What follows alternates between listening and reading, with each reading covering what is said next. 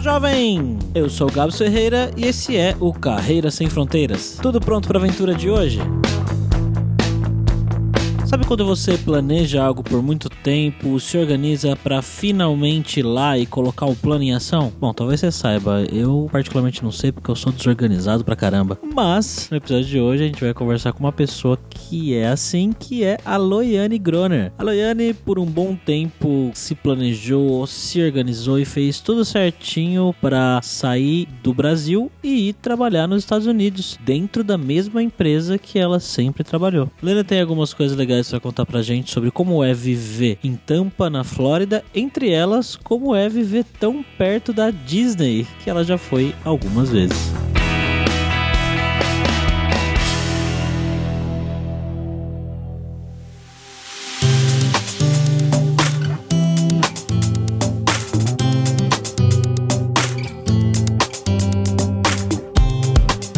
Para essa conversa de hoje, estamos aqui como sempre com o nosso também host do podcast, Fabrício Carraro, viajante poliglota. Tudo bem, Fabrício? Tudo ótimo, animado para ver essa conversa de hoje. E aí, Loiane, tudo beleza? Tudo ótimo. Como é que tá o clima aí na Flórida? Tá quente, bastante quente. Ah, tamo junto então.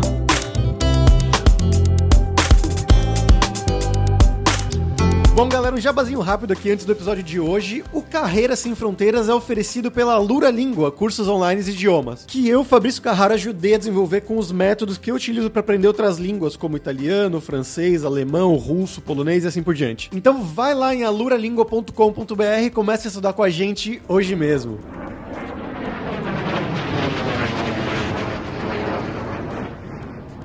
Bom, Loiane, conta pra gente então um pouquinho da sua história, né? Como que você chegou aí na Flórida, em Tampa? Bem, eu trabalho como desenvolvedora numa instituição financeira. Já estava trabalhando há seis anos no Brasil nessa empresa. E se mudar do Brasil, assim, sempre foi um desejo que eu e meu esposo tinha. E a gente fez uma pesquisa antes para qual país a gente gostaria de ir. A gente fez pesquisa de mercado de trabalho. Porque uma coisa é quando você tá solteiro, sozinho, não tem nada te segurando. Outra coisa é já quando você tá casado. E outro cenário ainda quando você tem filhos também, né? Você tem que pensar em todo mundo quando toma esse tipo de decisão. Então a gente tomou essa decisão alguns anos atrás, isso faz uns cinco anos, e a gente foi fazendo a nossa pesquisa, né? A gente pesquisou sobre a Austrália, alguns países na Europa, Canadá e aqui nos Estados Unidos também. E aí a gente falou que queria, né, vir para os Estados Unidos se tudo desse certo. E é claro que ninguém, né, uma coisa que é, é muito importante também, às vezes, quando você está trabalhando numa empresa e a empresa tem essa mobilidade de carreira, né? Você se mudar para um outro país. Uma coisa que eu aprendi durante esses anos que é muito difícil de alguém chegar para você, olha só, fulano, aqui tem uma oportunidade, gostaria de mudar de país. Você tem que ser protagonista da sua carreira, né? Se você não abrir a sua boca, ninguém vai saber aquilo que você quer. Tive a oportunidade de conversar com o meu chefe e falei, olha, se um dia tiver a oportunidade de rolar uma transferência, eu gostaria de ter essa oportunidade, né? E é claro também se a empresa puder ajudar aí com toda a papelada. E aí demorou um tempinho, né? Questão de aprovação, orçamento, né? Porque uma coisa é o preço de um funcionário no Brasil, outra coisa é um preço de um funcionário aqui nos Estados Unidos, né? Então eles levam tudo isso em consideração. Surgiu a oportunidade e aceitei. Mas você é formado exatamente em o que no Brasil? E outra coisa, você trabalhou quantos anos? Você já era sênior quando ocorreu essa mudança ou não? É, eu me formei em ciência da computação final de 2008, lá uhum. no Espírito Santo. A posição que eu estava trabalhando já era uma posição de sênior, né? Tô começando também aí com um pezinho já na parte de gerenciamento também, pessoas reportando para mim esse tipo de coisa. Então, isso acaba ajudando também na hora do processo, pelo menos na empresa que eu trabalho.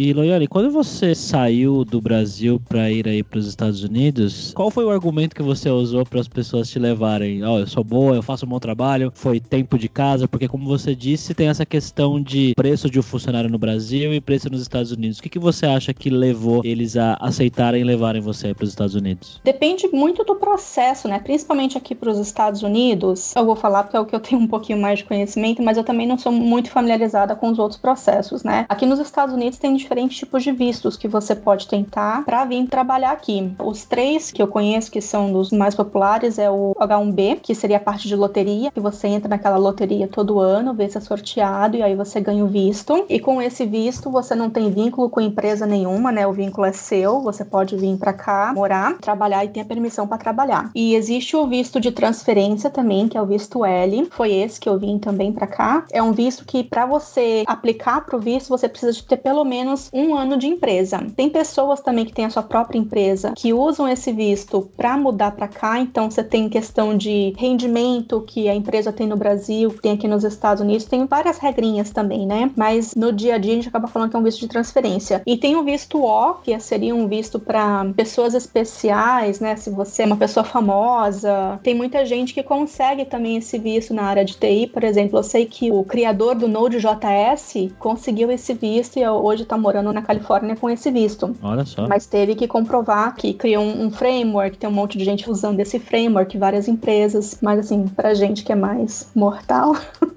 a gente tenta os outros dois. É aquele que eles chamam de visto de gênio, entre aspas, né? Exato. Então, é, eu já estava seis anos na empresa que eu trabalho. Eu tive a oportunidade de, de ser promovida né, nessa empresa. E dado também o meu trabalho, né? Eu, eu gosto bastante de trabalhar com essa parte de comunidades. E apesar de ser uma coisa que eu faço, minha vida é dupla, né? Não tem muito a ver com o trabalho que eu faço hoje em dia, mas sempre que eu vou em evento ou me envolvo com comunidades, eu tento trazer de certa forma também para a equipe que eu trabalho, para que eles também possam ficar sabendo das últimas novidades e tal. E na empresa existe um grupo que é chamado de Engineering Excellence, né? Então são pessoas que têm uma capacidade aí um pouco distinguida, né? Um pouquinho diferenciada, que ajudam outras pessoas também. Então tem mentoria envolvida, tem um monte de coisa, né? Então esse foi um dos pontos. E um segundo ponto também é o trabalho em si, é a questão de você conhecer processos internos, conhecer a parte do business também, porque uma coisa que é muito levada em consideração, principalmente nessa parte de visto de transferência, é que capacidade técnica em si, ela não é somente a justificativa que você precisa, né? Você ser capaz tecnicamente é o mínimo que é esperado, mas você tem que ter alguma coisa que te diferencia, né? Porque por que, que você está trazendo uma pessoa de um outro país para morar aqui? Por que, que você não está abrindo essa vaga de trabalho aqui, contratando aqui? Então você tem que trabalhar junto com a empresa para ver o que, que é que te diferencia dos outros profissionais para eles poderem fazer essa transferência. E eu imagino que antes de você ir para lá, antes dessa transferência, você já falava inglês, mesmo pelo seu trabalho como desenvolvedora, né? Porque nas faculdades, geralmente, eles meio que exigem que a pessoa tenha um nível pelo menos básico de inglês. Qual que era o seu nível antes dessa transferência? Eu tenho fluência para parte de trabalho, né? Já uhum. tem 10 anos que eu tô trabalhando para fora, né? Antes uhum. dessa empresa que eu trabalho agora, já trabalhei dois anos numa outra empresa em Campinas, que era alocada numa empresa aqui dos Estados Unidos também, então já tinha mais ou menos 10 anos que eu tô trabalhando tendo chefe americano, né? Então isso ajudou bastante. Só que é claro, uma coisa é você usar o inglês no dia a dia na empresa, você fazer reuniões, é um inglês mais técnico assim, né? Uhum. Mas até hoje, de vez em quando, passa um pouco de mal quando eu tenho que falar coisas do dia a dia, né? Essa é uma coisa que você vai aprendendo aí com o tempo, que você não tá nesse mundo imerso tanto de inglês no dia a dia, né? Com os colegas de trabalho você acaba falando português, em casa você fala português, mas quando você vai conversar com outras pessoas sobre pequenas coisas do dia a dia, acaba tendo um pouquinho de dificuldade. Mas é questão de tempo, né, para ir aprendendo. Sim, você fez algum curso específico ou você aprendeu sozinha mesmo? Eu tinha feito curso quando eu era um pouco mais nova, mas assim, não tinha aprendido muita coisa, né? O verbo to be, aquilo que você aprende na escola, né? The books on the table, né? Que é o seu ponto de partida. Quando eu comecei a trabalhar nessa primeira empresa, que era reportando também para um gerente americano, também tive um pouco de dificuldade, mas eu consegui escrever e-mail, conseguia me comunicar, eles conseguiam entender. E é claro, depois com a prática, isso foi melhorando com o tempo. Mas coisas que me ajudaram são pequenas coisas do dia a dia. Você coloca o seu telefone em inglês, coloca o sistema operacional do seu computador em inglês, você vai se acostumando com os termos. Assistir filmes, seriados, né? Você começa assistindo com legenda, então você coloca a legenda para te ajudar e depois você vai acostumando o ouvido, né? Uma parte importante é você acostumar bastante o ouvido. Uma vez que você consegue entender bem, para depois você conseguir falar, né? Reproduzir aquilo que você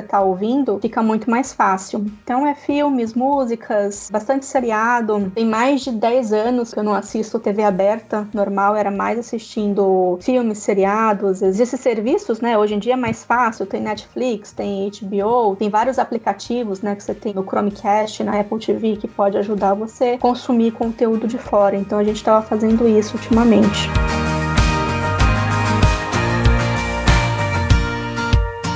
E, Loiane, como é que foi o começo aí no País Novo, adaptação, arrumar casa, trabalhar em outro idioma, fazer amizade? O começo é sempre complicado, né?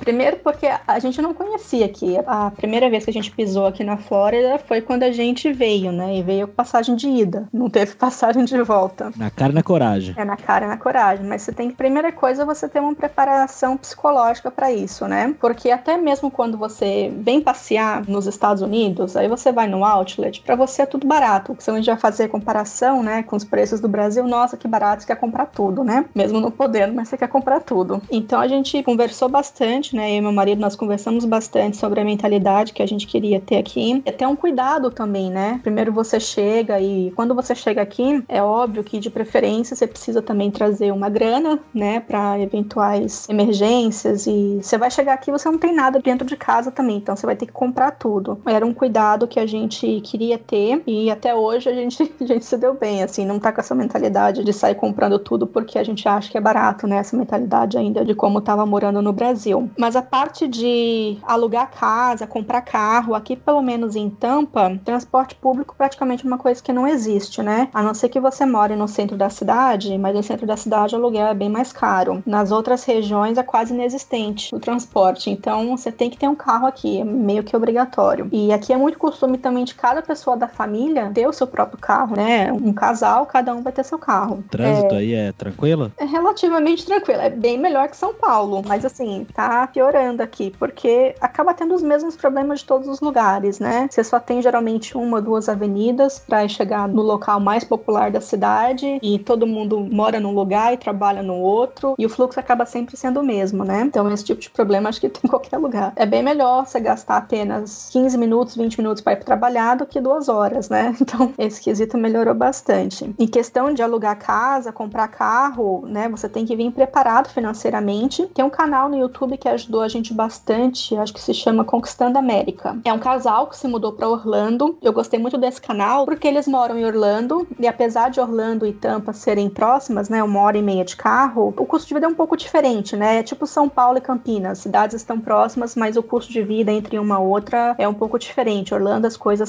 são bem mais caras também e ganha-se um pouco melhor também, mas é uma cidade muito turística, né? Então tudo vai ser um pouco mais caro. Mas me ajudou bastante porque esse casal eles davam dicas, eles falam valores, né? São bem transparentes, falam eu gasto X de conta de luz por mês, mais X de telefone, X de aluguel, faz o tour do apartamento, o que que eles conseguem alugar por, sei lá, mil dólares, mil quatrocentos dólares, né? Fala os valores todos. E isso deu uma ideia pra gente de saber de quanto que a gente iria gastar por mês e fazer os cálculos para ver se o salário que ia ganhar aqui também compensava, né? Porque às vezes não dá para você converter o salário, né? Se você converte salário, você vai falar, nossa, tô ganhando um dinheirão, mas quando você vai ver com os padrões de vida, né, daqui, os, os gastos que você vai ter aqui, é um cálculo totalmente diferente. Então a gente usou esse canal para se programar e quando a gente sabia que queria se mudar, isso antes, assim, de ter nenhuma confirmação de que realmente iria ter uma transferência, né? Isso foi nos nossos planos. A gente tentou se programar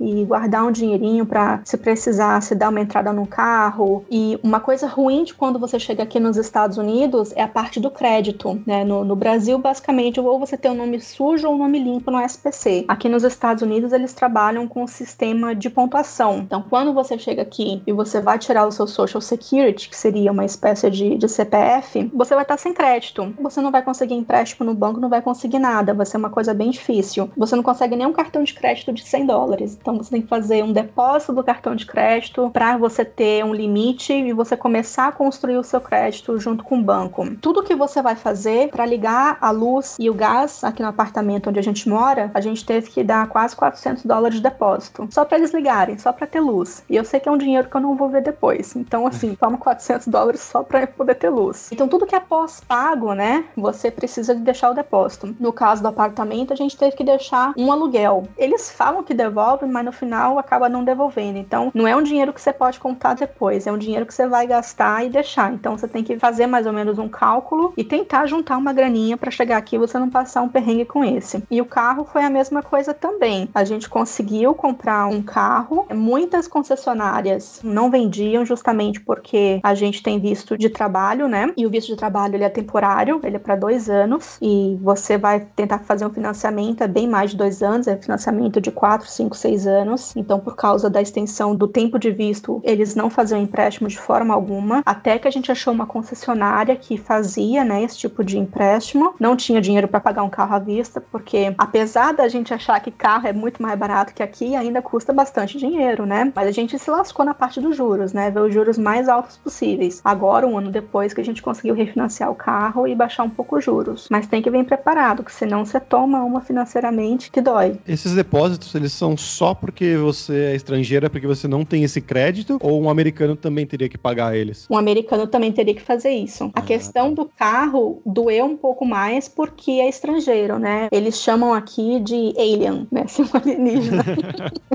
de alien e você tem um tempo limitado do visto, né? Agora, a história muda, né? Caso você tenha um green card, que aí é a residência permanente, aí você realmente está no processo de imigração. E caso você consegue comprar como estrangeiro, porque tem questão de comprar casa por investimento, mas aí é um outro processo. Veio aqui a música do Sting na cabeça, né? I'm an alien, I'm a little alien. Американская фирма Transceptor Technology приступила к производству компьютеров «Персональный спутник». E vamos agora então para o nosso momento viajante poliglota aí com o Fabrício Carraro. E aí, Fabrício, o que você conhece de legal aí da Flórida? Bom, eu sei que tem os parques lá em Orlando, né? Os parques da Disney, da Universal. Harry Potter, se não me engano, também tem lá. Uma dica cultural foi um filme do Oscar do ano passado, na verdade, que se chama Projeto Flórida, com o William Dafoe, que é um filme mais indie, assim, um pouco mais underground, mas bem interessante. Ganhou vários prêmios em várias premiações no Oscar mesmo, se não me engano, não ganhou nada, mas em várias premiações ao redor do mundo ele ganhou. Então, para você que quer ver mais ou menos como que é a Flórida, ele mostra bastante os cenários de uma cidade lá na Flórida. E uma curiosidade que quando eu era pequeno, minha mãe ganhou uma passagem para ir para Disney com a família e a gente foi para lá. E eu lembro claramente, eles alugaram um carro, porque como a Loiane falou, não tem transporte público, não tem nada, você precisa de um carro para ir para qualquer lugar. E eu lembro que eu achei engraçadíssimo quando eu vi uma placa escrito Tampa no sei quantos quilômetros. falei, Nossa, tem uma cidade que se chama Tampa, como assim?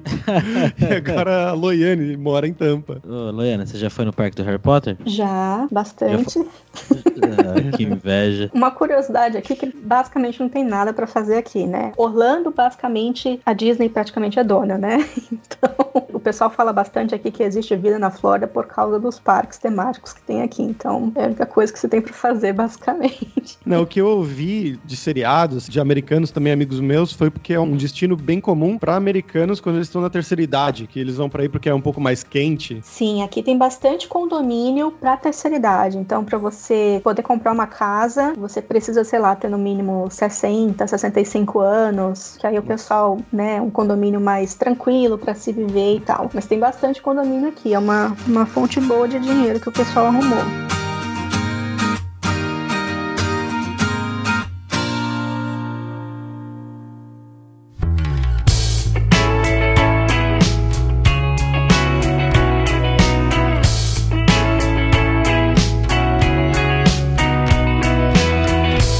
Você conta pra gente também um pouco como é que foi a sua dinâmica quando você se mudou para aí dentro da empresa, né? A dinâmica do dia a dia com os americanos ou tem muitos estrangeiros que também trabalham com você? A empresa que eu trabalho, essa parte de diversidade e inclusão deles é bem forte, então eu fico muito feliz de ter essa oportunidade. Tem um campus aqui em Tampa que é bem grande, então tem pessoas de mais de 80 países trabalhando nesse campus, né? Então a gente consegue vivenciar e trocar experiências assim com pessoas de quanto quanto é lugar, de várias crenças, né, religiões, de como você pensar, tem pessoas lá. O meu trabalho em si acabou não mudando muita coisa, a não ser de ter um pouco mais de responsabilidade, que agora comecei a trabalhar em projetos aqui dos Estados Unidos também, antes eu era mais focada na parte de América Latina, né? Mas basicamente assim, o, o time é o mesmo, outras pessoas também foram transferidas para cá, mais ou menos na mesma época que eu, mas eram pessoas que a gente já tinha contato por telefone, né, ou pelo MSN, que é usado na empresa, né, por Skype, e basicamente não, não acabou não mudando muita coisa não. Então, mas é legal que às vezes você tem a cultura de trabalhar aqui é um pouco diferente, né? Coisas que são super comuns pra gente no Brasil, às vezes acaba se pegando, né, e tendo que se acostumar. Por exemplo, é duas coisas super comuns no Brasil e aqui nem tanto. No Brasil a gente faz aquela pausa pro cafezinho e fica lá no cafezinho batendo um papo, né? Socializando um pouquinho. Sim. Isso aqui é super mal visto. Você pode ir lá na cafeteria, pega o seu café, volta pra sua mesa, sem socializar. Se quiser socializar, você marca um happy hour fora do horário de trabalho. Então, durante o horário de trabalho, eles são super produtivos, né? Parece que até almoço o pessoal não costuma fazer, parar para Exato. almoço, né? Então você leva a sua marmita. Então aqui basicamente todo mundo leva marmita, porque aqui a gente também não tem vale refeição, não tem nada disso, né? Então ou você gasta o seu dinheiro para comer, ou você leva a sua marmita. E comer todo dia fora acaba saindo um pouco caro, né? Porque você vai ter que tirar isso do seu salário. Aqui eles costumam de fazer janta, né? Então eles jantam e o que sobra da janta, geralmente eles levam como marmita para outro dia trabalhar. E o almoço aqui não é uma refeição tão importante quanto pra gente, né? Lá no Brasil é tipo o café da manhã de rei, um almoço legal, né? E a gente faz uma janta, sei lá, come um pão pra janta, algo mais simples. Não bate aquele prato. E aqui já na janta eles comem mais e almoço é coisa bem mais simples. Então, sanduíche ou alguma comida fria, uma salada, algo assim. Então, você pega também, vai na cafeteria. Se o seu dia tiver ok, você não tiver tão ocupado assim, você gasta uns 20 minutos pra comer. Se não, você pega sua comida e volta pra sua mesa. E fazer amizade com os americanos foi fácil? Os americanos, eles dão muito valor ao, ao espaço deles, né? Então, é uma coisa que eu sinto muita falta, que ia pro escritório, abraçava o pessoal, oi, como é que você tá? Dá dois beijinhos, aquela coisa, né? Aqui não, mas às vezes um aperto de mão é algo que você precisa comemorar, é um toque. Então, as pessoas não se tocam aqui. Eles reservam um abraço para um familiar ou uma pessoa que seja mais íntima, né? Então, essa é uma outra coisa que eu sinto mais falta. Eles são um pouco mais fechados, mas depende também do americano. Meu esposo agora trabalha também. Ele é uma pessoa mais na dele, né? E ele gosta de levar livro pro trabalho na hora de folga dele, ele colocar a leitura em dia. E às vezes ele fala que ele tá lá lendo, a pessoa senta do lado dele, começa a falar dos problemas com o filho, com a mulher, com o marido, e ele nem conhece a pessoa direito também, né? Mas nunca tocando. Então tem essas coisas que são meio estranhas, pelo menos pra gente, né? Da nossa cultura. Acho que isso tem sido uma constante com as pessoas que a gente conversa aqui, que são dos Estados Unidos ou da Europa, né, Fabrício? Sim, sim. O tema do abraço é muito repetido. É. Ah, de vez em quando eu chego o pessoal do trabalho, assim, eu falo, posso te dar um abraço? Você tem que perguntar, né? Posso te dar um abraço? Aí a gente troca um abraço. Mas eles ficam assim, nossa, essa guria deve ser meio maluca.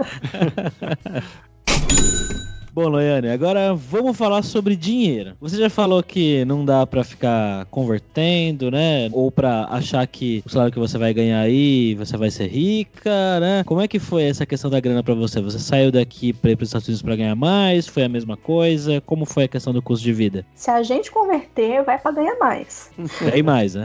Bem mais. Mas se for olhar pra questão de custo de vida aqui, ficou mais ou menos elas por elas. Só que uma coisa curiosa aqui nos Estados Unidos é que você consegue viver melhor do que no Brasil ganhando menos. Então, um fato curioso aqui, por exemplo, que uma pessoa mais humilde, uma pessoa mais pobre, ela ainda consegue viver muito bem aqui nos Estados Unidos. Ela consegue comer bem, ela consegue ter as coisas dentro de casa, que não é às vezes a realidade de da maior parte da população do Brasil, né? Então, essa diferença é bem grande. Então, uma pessoa que ganha salário mínimo aqui nos Estados Unidos, acho que na Flórida está em cerca de 8 dólares por hora, 8 dólares e alguma coisa, essa pessoa ainda vai poder ter a própria casa, vai ter o próprio carro, vai ter um ar-condicionado dentro de casa, vai ter máquina de lavar, secar, máquina de lavar louça. Então tem essas diferenças, né? Você consegue fazer o dinheiro render mais, pelo menos essa é a impressão que eu tenho aqui. Okay, Houston, we've had a problem here. Uh, Houston, we've had a problem. Bom, Loiane, agora é hora do perrengue. Eu queria que você contasse alguma história que você lembra, história engraçada, alguma gafe que você tenha cometido aí, seja por causa do idioma, da cultura, do trabalho. Você lembra de alguma coisa? Tem algumas coisinhas assim que a gente não tá acostumado, tem essa mudança grande, né? Depois de um tempo você acaba se acostumando, mas ainda assim as pequenas coisas do dia a dia, como por exemplo, procurar um médico, fazer plano de saúde, ir no Detran, essas coisas são super diferentes pra gente, né? E são coisas bem pequenininhas do dia a dia. Então, já acabei indo médico e não sabia usar o plano de saúde.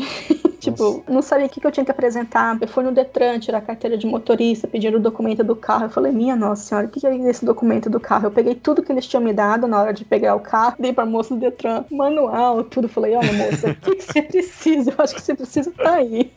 Até na farmácia, você vai pegar um remédio, prescrição médica, fala, cadê sua carteirinha? E aqui tem tanto seguro de tanta coisa que você fica meio perdido, né? E aí, tipo, moça, tá todos os meus cartões aí, pega o que, que você precisa, me devolve o que, que você não precisa. É um pouquinho de vergonha pra gente na hora, né? Mas depois que você passa pela primeira vez, você sabe exatamente o que fazer, né? Depois você não repete. Mas tiveram algumas situações, assim, meio chatas também, por conta de ser imigrante, né? Acho que o, o Maurício Linhares colocou isso no Facebook, que ele também mora aqui nos Estados Unidos esses dias. É, porque não importa, né? Não importa se você é brasileiro, se você tem toda a documentação, tem green card, qualquer processo de imigração que você tem aqui nos Estados Unidos, esteja tudo ok. Você sempre vai ser um, um corpo estranho, né? Você sempre vai ser um imigrante. Você não, não é uma pessoa que pertence àquele lugar, né? Você não cresceu, a sua vida não é dali, né? Tem alguns lugares que você vai assim e as pessoas te olham meio de lado, então essa é uma coisa meio chata. E ainda mais na Flórida. Flórida, pelo menos 80% da população fala espanhol. Então a gente pensaria que isso fosse um pouco diferente, mas às vezes você, né, ainda mais quando você tá falando em português ou, ou tá em espanhol, o pessoal meio que te olha assim, meio de lado ainda. Meu esposo lida bastante com cliente, né? Já teve cliente que não quis falar com ele porque ele não é americano, então isso foi uma coisa super chata. E principalmente quando você tá no emprego aqui, isso te deixa super para baixo, né? Acaba afetando a, a sua estima também, né? Como é que você fica motivado para trabalhar depois disso. Então tem umas situações bem, bem chatinhas que podem ocorrer também. Nem tudo são flores.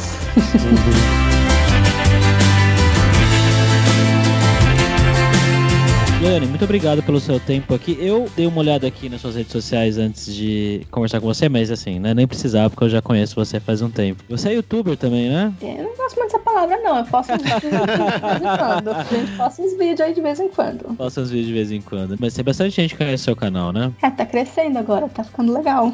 Quantos inscritos tem mesmo? Eu tô com 70 mil agora, fechei 70 Ah, mil semana 70 mil e você quer falar que você não é youtuber? Ah, Mas não é Fala, youtuber, Yane, né? Eu, eu vejo, eu vejo youtuber mais como uma profissão, aquele pessoal que decide se dedicar à profissão de youtuber. Pra gente é mais um hobby. Então, pessoal, se vocês quiserem aprender sobre Java, JavaScript, Angular, né? E aí, ó, quem sabe conseguir um emprego na gringa, se inscreve lá no canal do YouTube, aprende junto com a gente e tamo aí. O canal é Loiane Groner, então só procurar por Loiane no YouTube já é o suficiente aí pra achar o canal.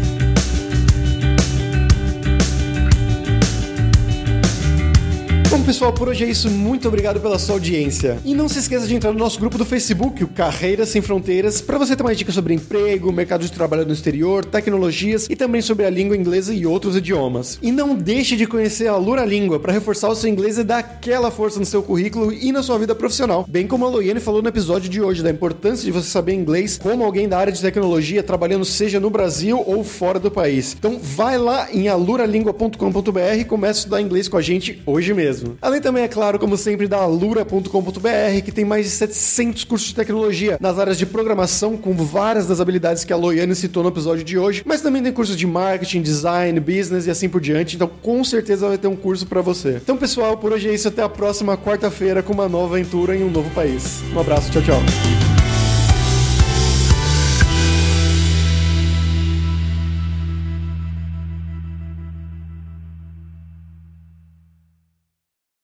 Este podcast foi editado por Radiofobia, podcast e multimídia.